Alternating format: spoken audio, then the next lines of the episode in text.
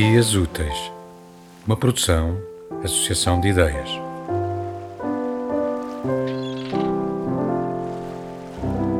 During high school baseball season, Maury used to come see me play as often as possible. Once, when I'd hit a triple down the line and right, I looked up from third base to see him weeping.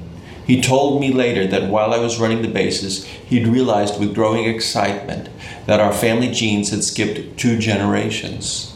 Papa was a really fast runner, just like you, Ethan. He almost made it to the Olympics in Stockholm in 1912 in the 400 meters.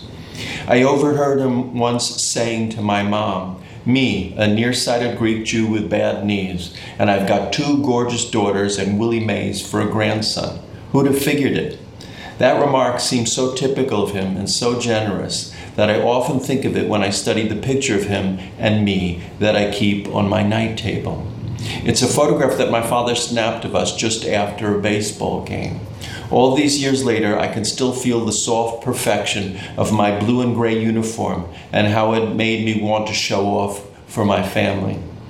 I put my baseball cap on Grandpa Maury, and my arm is over his shoulder because it makes him feel proud that I'm taller than him and nearing manhood. His eyes are a bit tentative and embarrassed since he suspects that a little old Greek Jew might look ridiculous in a baseball cap. Though everyone who sees the picture invariably says something like, Your grandfather looks so cute. My wife Angie never knew Maury, but came closer to the truth when she said he looks like he never stopped being a kid. I once asked Maury what it felt like to know he'd never again see the family of his childhood, his parents, or his little brother and sister. He replied, Every morning I light four candles inside my mind, and I'm aware that it'll never be enough, but it's all I know how to do. And I've been doing it since 1947, when I began to accept that no one survived.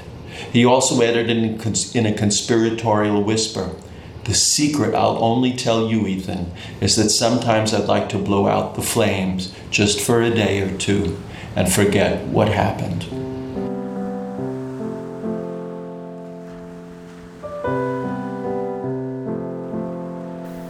escutámos um excerto da versão americana de The Incandescent Threads de Richard Zimler, lido pelo autor.